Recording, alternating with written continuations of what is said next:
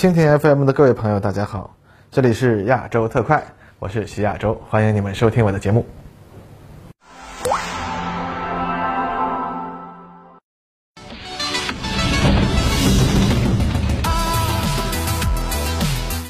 各位朋友，大家好，欢迎收看本期亚洲特快。十月十日，俄罗斯对乌克兰主要城市进行了导弹打击，以报复不久前乌克兰对克什大桥的袭击行动。据乌克兰各地方网站报道的爆炸次数统计，啊，约有两百枚导弹击中了乌克兰各主要城市。乌克兰中央政府呢，却说只有七十五枚导弹，并且还宣称击落了其中的五十多枚。这个数字大概仅仅是计算了他们的防空系统发现的目标数量和试图拦截交战的数字吧。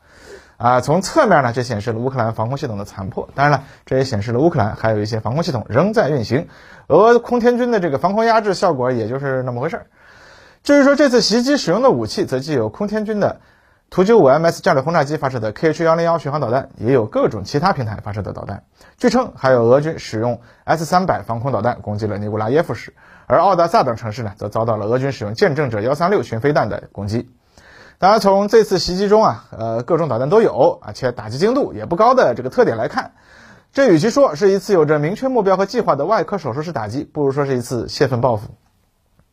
在打击中呢，也已经有不少乌克兰平民伤亡的报道。虽然没有出现用战略轰炸机直接凌空投掷大量无制导炸弹的战略轰炸的经典画面，但实质上呢，这仍然是一次旨在打击乌克兰民心士气的战略轰炸。当然，俄罗斯啊也可以辩解说，乌克兰此前对大桥的袭击属于恐怖行动。俄军的轰炸呢，只是报复。那反过来呢，乌克兰也用导弹或者火箭炮对俄罗斯的别尔哥罗德进行了报复。但是这种互相攻击啊，也标志着俄乌两国从官方到民间的气氛已经进一步恶化了。这就是战争丑恶的一面。这场旷日持久的冲突终于演变成了今天这个样子。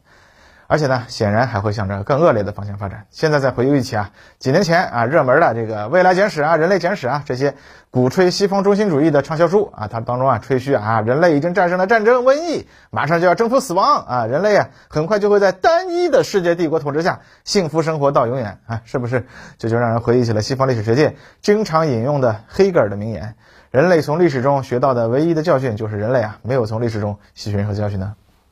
那说起这种名人名言，就让我想起了辐射系列游戏里的一句话啊：战争，战争从未改变。War never changes。尽管呢，这句话的实际意思是说啊，人类即使到了世界末日之后的废土世界啊，仍然会继续进行战争。但如果说战争的形态从未改变啊，那就大错特错了。从这个角度来说的话，战争唯一不变的就是它一直在改变。实际上，目前我们就可以看到，正如我们在之前节目里提到过的，高科技战争的低端打法。已经在乌克兰出具雏形了，而这里面可以作为代表的呢，就是俄罗斯从伊朗购买和仿制的见证者幺三六巡飞弹以及其他类似的武器。那伊朗的这个见证者幺三六巡飞弹啊。或者说无人机是一种技术上说比较简单的武器，它的基本构造呢类似于以色列的哈比无人机，可以携带五十公斤的战斗部，动力为活塞式螺旋桨，航程据称可达两千五百公里。当然，这仅仅是其动力航程，实际上由于其相关进出口技术限制条件和机上相关导航系统的成本限制，它是不能够独立对两千五百公里之外的目标进行攻击的。如果真要这样做的话，可能需要几次通过地面控制站对它进行修正，才能保证精度。目前俄罗斯使用的版本呢，据称仅采用了卫星导航修正的惯性制导系统，但该弹呢也可以使用反辐射导引头或者由地面人员遥控的光电导引头，甚至呢据称还能携带毫米波雷达导引头。那么从目前的实战表现来看，见证者幺三六呢并不是一种突防能力很强的武器，在乌克兰战场上屡屡啊遭到拦截击落。但由于乌克兰现在的防空系统可以说已经是很不完整了，因此呢大部分无人机都在未遭有效拦截的情况下攻击了预定的目标。那这种无人机的成本据称为几万美元啊，这其中的大头呢，可能就是它的活塞式发动机和电子系统了，其他部分的价格呢，其实是十分低廉的。而这其中的电子系统部分呢，大头啊，又是惯性制导组件和飞行控制系统。那对于伊朗和无人，那么对于伊朗和俄罗斯而言啊，这些电子系统都是需要从国外采购元器件的，因此呢，价格其实远高于了同类组件在国际商用市场上的价格。如果放在其他拥有强大自主电子工业和高科技制造业的大国，它的制造成本啊，或许还可以进一步的大幅度下降，甚至从几万美元降到几千美元的水平。即使如此呢，见证者幺三六的成本仍然可以算是十分低廉，仅相当于激光制导炸弹或者反坦克导弹的水平，但是它却能够携带五十公斤的战斗部，对几百公里外的目标进行精确攻击。相比之下，口径巡航导弹啊再便宜，它也得几十万美元一枚。而匕首啊、伊斯坎德尔啊这类导弹的价格就要达到上百万美元的水平了。尤其是啊，它还能够通过大型卡车上的集装箱发射架密集发射升空。某种意义上来说，它对于俄军来说简直就是新世纪的卡秋莎。其实际的作战效能，在乌克兰防空系统非常不完整的前提下，可以说不亚于大口径远程火箭炮。目前俄军严重缺乏远程火箭炮啊。其实啊，BM 三零龙卷风不仅多年啊未进行现代化改装，射程啊仅为七十到九十公里，远远落后于中国同口径的三百毫米远程火箭炮。同时呢，也不具备精确制导的能力。而且俄军的装备数量方面，目前据称仅有三十六至七十二门该型火箭炮仍在服役。也正是因为装备数量上的严重不足，俄军在对乌克兰精纵深目标的打击能力方面，甚至一定程度上可以说是落后于乌军了。因为呢，后者有一定数量的美制海马斯火箭炮，虽然到目前为止，按照美国国务院公布的供货清单，其实美国还没有向乌克兰提供 GPS 制导弹药或者战术导弹，仅仅是呢依靠其数字化指挥控制系统。海马斯的实际作战效能已经优于俄军的二百二十毫米飓风和一百二十二毫米冰雹很多了。其实啊，俄罗斯手边就有足以压制海马斯的先进武器，那就是白俄罗斯的波罗乃兹火箭炮。这种火箭炮呢，可以使用中国航天科技集团的 A 一百、A 两百、A 三百火箭弹，具备远程精确打击能力，而且呢，其指挥控制系统也非常先进，并且火箭炮旅也装备有先进的侦察无人机。但是毕竟白俄罗斯军队目前呢也没有参战，所以这种先进火箭炮对于俄军来说依然是看得见摸不着啊。随着见证者幺三六的到来呢，俄军终于获得了一种廉价打击乌克兰纵深目标的手段，这对于他们呢其实意义不小。实际上，俄军目前使用见证者幺三六的典型方式是在见证者幺二九这类侦察无人机的侦察和目标指示支持下进行打击任务的。尽管伊朗侦察无人机啊已经被乌军击落、干扰，甚至俘获了不少，但实际上这并不能改变他们已经成为了一种有效作战手段的事实。因为目前乌军的防空和反无人机手段，相对其广袤的领土而言是十分缺少的。其实，如果我们往深里说，见证者幺三六作为一种巡飞弹，它的巡飞特性并不明显，其航程实际上显得有些大而无当。如果使用同样的动力系统，将其射程限制在一百至二百公里，那么它就可以携带一百公斤左右的战斗部。如果再配合上更先进的数据链系统，实现人在回路中控制，那它还可以成为一种更加有效的武器。当然，类似的武器其实已经存在，比如说以色列的哈比或者中国的 JWS 零幺无人机就是类似思路的产物。甚至呢，JWS 零幺无人机还具备了空中组网或者说蜂群攻击能力，能够大大提高无人机机群的攻击效率。但是这些相对复杂的技术对于伊朗和俄罗斯来说不一定有那么大的意义，至少对于他们来说，降低成本和采购相关电子设备的门槛儿，可能比提高作战效率它更有意义。那从这个角度而言，见证者幺三六与其说是巡飞弹，不如说是螺旋桨动力的简易巡航导弹了。其实呢，巡飞弹此前几年呀就已经成为了军事大国研发的一个重点方向。按照定义来说，巡飞弹。是指啊，具备在战区上空长时间盘旋、具有一定搜索能力的自杀型无人机，在盘啊在盘旋过程中发现目标就可以实施攻击，因此它天然具备一定的察打一体特性。中国和美国呢都研制了多种类型的巡飞弹，并且其中部分已经进入这两国的军队服役。例如说，我国的彩虹九零幺，而美国呢这次也向乌克兰提供了弹簧刀巡飞弹，而俄罗斯呢虽然技术上那比中美是要差一截了。但是也有卡拉什尼科夫公司之前推出的 KUB 和柳叶刀型巡飞弹，这两种武器也在这场战争中得到了大量的使用。但是这些小型巡飞弹呀，在实战中也暴露了自身的缺点。首先呢，是射程相比其这个留空续航能力而言有些短了，只能够满足陆军班排级使用需求。当然，它们本来也是作为班排级武器设计出来的。其次呢，是战斗部太小，通常呢只有五公斤或者更小的战斗部，往往难以对敌方目标构成足够的杀伤效果。所以呢，这个尺寸的巡飞弹目前已经不再被中美等国看好，大家都不约而同的更重视使用类似尺寸的无人机啊啊，实现较长时间的空中续航和侦察，然后呢指引部队手中的迫击炮和其他射程较远的武器进行打击。俄军和乌克兰其实也正在做出如此的转变。相比之下呢，见证者啊、哈比这一类比较大的无人机，反而因为能够携带比较大的战斗部，具备更高打击能力，越来越的受到重视。而比他们稍稍再扩大一些，那就是诸如爱升这类的中型无人机了。目前中美啊也不约而同的选择了这类无人机作为陆军旅级或者营级部队的主力侦察无人机了。同时呢，也在此基础上开发了啊执行电子对抗、电子侦察等任务的特殊任务无人机。当然了，见证者幺三六作为一种打击无人机的时候呀，明显的缺点它就是突防能力低，而突防能力低的根源呢，又是飞行速度慢。针对此呢，我们就看到了类似中国航天科技集团基于卫士系列火箭炮为发射平台的 WS 四三巡飞弹。这种巡飞弹采用小型涡轮喷气式发动机，射程六十公里，战斗部二十公斤，能够在战场上空盘旋三十分钟。如果把这段盘旋距离拉直啊，那相当于射程呢也有数百公里之遥了。此前，乌克兰也曾经与沙特签署合同，为他们开发类似的武器，但是仅仅在航展上公布了模型啊，然后就未见下文了。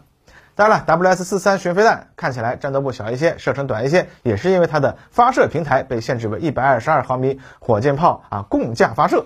如果可以使用更大的发射车，那么也完全可以制造出类似于见证者幺三六规格的喷气式巡飞弹，只不过呢，射程上那要短一些了，造价上呢也要高出一些。这类武器实际上可以说就是小型巡航导弹了。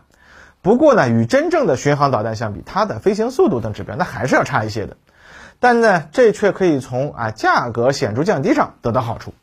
当然，价格低啊，其实。并不是啊，仅仅源于尺寸小。这类弹药成本能够大幅度降低的最大秘诀，还是使用大量的商用零部件，尤其是用航模级的发动机和成熟的商用电子设备。一旦用户能够接受这类巡飞弹的使用条件的限制，那么就会发现自己打开了一扇新的大门，因为他们甚至可以凭借数量优势就砸开对手的防空，哪怕对手拥有先进的现代化防空系统，也会不容易应对。第二次世界大战中，苏联的秘密武器卡秋莎火箭炮。最大的秘诀，它就是便宜。尽管从射程精度方面，它远不能和同口径的深管火炮相比较，但是它的成本那实在是太便宜了，生产条件要求实在是太宽松了。对于它来说，最大的限制反而成了搭载火箭炮的卡车底盘数了。而在现代呢，类似见证者幺三六这类的无人机，如果和发挥同样作用的火箭炮相比的话，那在反应速度呀、突防能力啊这些方面啊，也是不能相提并论的。但是它们的优势和卡秋莎一样。便宜、量大、生产条件宽松，那唯一的难点，这次呢就不是卡车数量不足了，而是取得它上面所需使用的商用电子元件的渠道。现在俄军呢发射这个见证者幺三六巡飞弹的数量，和它理论上的低廉造价相比，依然显得有些不足。照理来说，这一类型的巡飞弹发射起来应该是成百上千的发射，而不是几十枚、几十枚的零敲碎打。这也显示了俄罗斯恐怕依然谈不上能够随便消耗这种武器。只不过呢，和此前据称俄罗斯每天生产三枚口径巡航导弹相比，能够一次发射数十枚的巡飞弹，依然可以说已经是大有提高了。不过，这种巡飞弹的技术呢，要进一步扩展还是有点难的。不说别的，单纯说，如果把它的战斗部从现在的五十公斤提高到类似战斧巡航导弹那样的四百五十公斤，那么这个尺寸和重量的导弹呢，如果使用商用技术强行拼一个。虽然不是说绝对不行吧，但是它就会落入现代防空系统的典型目标范围之内了，被拦截的风险那就无法单纯凭数量优势来抵消了。所以这个尺寸和重量的大型导弹就必须得考虑突防问题，而一旦要考虑的问题这一多了，那就不单纯是能飞就行了，那么它的价格也就会大幅度的攀升，最后你会发现不得不使用特殊的军用零部件，最后你得到的呢就是一枚和战斧导弹大差不差的巡航导弹了。所以说。目前为止，巡飞弹啊依然是一种比巡航导弹更小、更轻、射程更短，同时价格呢远远便宜得多的武器。那么，在俄罗斯电子系统显然成为瓶颈的前提下，还有没有其他的解决办法呢？啊，当然，如果思路啊进一步拓宽，也不是没有办法。回顾二战，早期苏联的卡秋莎火箭炮那也是八十二毫米口径嘛，但是显然它就没有一百三十二毫米口径来的有用了吧？而且到了战争后期，它又出现了二百四十毫米口径，这就表明啊，同样是受到卡车数量瓶颈的限制，那么自然是口径越大，能力越强啊，越有用了。那么扩展到巡飞弹方面，可以参照一下的例子就是我国空军无人机部队的老装备啊，以退役超音速战斗机改装的这种巡飞弹。这种巡飞弹的研制时间很早啊，早期仅具备简单的控制系统。采用了被动雷达和卫星惯性导航相结合的原理，主要是呢考虑用来消耗敌方防空导弹发射架上的备弹，为我方第一波防空压制作战开路。但是现在经过这么多年的发展啊，这种无人机和早期呢已经有相当大的不同了，可能啊因此啊也得以再继续服役几年。反正啊到了某个特定的时间点，可能啊哎从某一天早上开始啊就再也不用考虑这些巡飞弹的问题了，是吧？目前的超音速战斗机改装的巡飞弹，战斗部重量从原来啊在机身内原来的座舱呀、炮舱啊等位置塞入总计一吨的这样水平，进一步提高到了一千五百公斤乃至两千公斤。这主要是呢靠挂固定在啊挂架上的二百五十公斤炸弹实现的。同时，它的电子系统、导航系统可以进一步的改进。先进的国产卫星导航系统的加入，使得它的导航精度有大幅度的提升，不会再出现诸如啊起飞后迷航只能空中遥控自毁这一类的尴尬情况。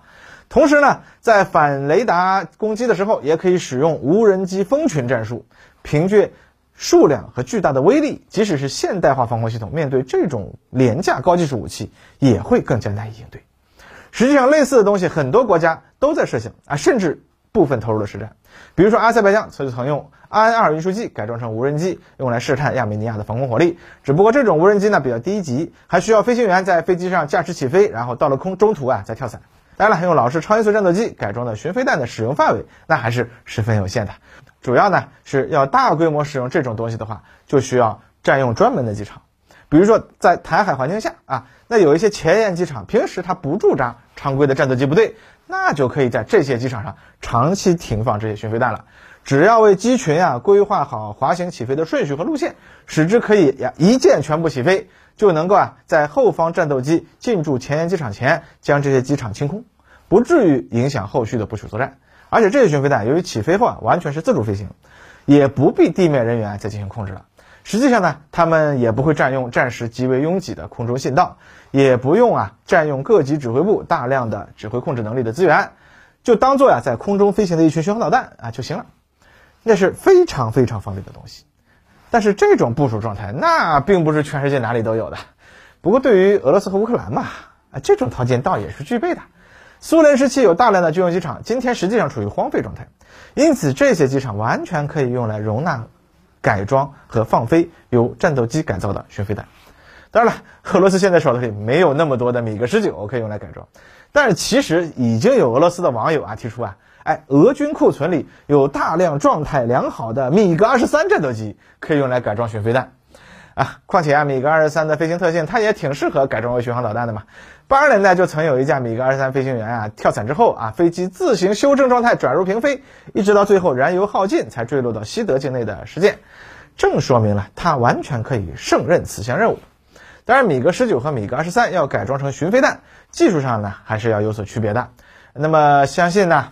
如果交给有相关经验的企业来进行，应该呢也就是几个月的事情嘛。两者在电子硬件设备方面几乎就不会有多少的区别。那么，由于退役的老式飞机价格啊几乎可以忽略，所以呢，这其实完全可以成为一条获得威力巨大的巡飞弹的技术路线。其实，同样的，比如美国空军，如果他们要干类似事情啊，那么就可以从莫哈维沙漠里把 F 幺零六战斗机拖出来，甚至那些老旧的这个 B 五十二呀、B 五十八呀，都可以用来改装成这个洲际巡飞弹，是吧？当然，这个脑洞实在是有点大了啊。但是类似的思路啊，确实可以从其他的方向上扩展。举例而言，我国陆军至今还大量装备着红箭七三反坦克导弹，但是经过多次改装后，现在的红箭七三在电子系统和战斗部威力方面早已经和当年不可同日而语了。现在的红箭七三，它甚至已经具备了发射后不管能力啊，当然并不是类似标枪那样的，在导弹上直接安装一个自导头，而是对控制系统进行改装，在类似于第二代反导导弹的。瞄准线制导系统的基础上，增加自动跟踪能力，使得导弹发射系统能够自动跟踪目标，并且持续向导弹发送控制信号。其实呢，呃，类似的改装不仅在我们的红箭七三上有，塞尔维亚在苏联九 M 幺四婴儿反坦克导弹基础上发展出来的类似导弹，也具备相似的功能。那可以设想，如果俄罗斯它拥有一个强大的电子工业基础，他们现在也完全可以让自己手中的巨量的这个婴儿导弹脱开换骨。啊，具备类似于现代先进反坦克导弹的性能特征，也就是说，使用现代成熟商用零部件，使这些古老的武器在某些性能上不亚于标枪、短号这类昂贵而先进的导弹。而对于呢那些拥有强大自主工业能力的国家来说，这些芯片的价格十分低廉，用来给这种导弹呀都不心疼啊。当然，今天俄罗斯它就没有这个余裕了。同样的是芯片，到他们手里价格就没有那么便宜了，得用来制造。见证者幺三六或者啊上产品三零五这样的导弹才算是够本儿。其实呢，美国 SpaceX 公司的猎鹰九，它何尝不是基于类似的技术思路发展出来的呢？它的发动机啊是基于阿波罗飞船的主发动机类似的技术发展的，但是啊，在与现代计算机控制技术结合之后啊，就具备了很多价格昂贵的先进火箭相似的性能。那这种使用现代商用电子技术发展军事和高科技装备的思路，它也将是未来廉价高科技战争的根本立足点。只不过呢，这种发展呃也会带来一种新的担忧，那就是相关技术是否会向民间扩散而造成混乱。据此前啊啊在航展等活动中了解到的一些信息，那么几年前啊，我国军民融合概念初起的这个阶段，有不止一家企业提出。可以用极为低廉的价格生产类似 JWS 零幺的无人机。这些民营企业呢，由于背靠完整的商业化供应链，最终产品价格可以远低于军工企业，甚至质量管理水平也可以更高。到时候那一次几千枚导弹的发射出去，哎，对面什么防空系统能抵挡啊？不过呢，啊，最后这些建议它没能落实啊。一个重要的原因素是担心技术扩散导致社会安全问题。不过呢，哎，这倒也不奇怪。二十世纪初，很多国家也在顾虑气球、飞艇和当时尚未诞生的这个飞机，它一旦被用于战争，可能会引起的各种各样的当时难以想象的问题。甚至呢，有几个欧洲列强还签署了禁止从飞机和飞行器上投掷武器的啊国际条约。那么不久之后，因为欧洲国家之间一点小小的争端啊，所有的问题它就啊不再是问题了。所以这场俄乌战争或许对于巡飞弹的发展也会有类似的作用。全世界已经看到了啊，伊朗生产的一种非常低端和简单的无人机，在一场高烈度的战争中，它发挥了重要的作用。那么从今天起，全世界军队就都会开始思考：如果我的对手也开始发展类似武器，怎么办？那和历史上无数次验证过的情况一样，这就是某种新型武器即将开始大发展的前兆了。那么，关于未来战争究竟会如何演变，可能我们也说不太清楚。但是，至少我们已经可以看出，廉价而能填补很多现有武器空白的巡飞弹，以及啊，为以它为代表的廉价高技术时代的新概念武器，很快就将迎来一波新的发展热潮了。好了，本期节目就到这里，咱们下期再见。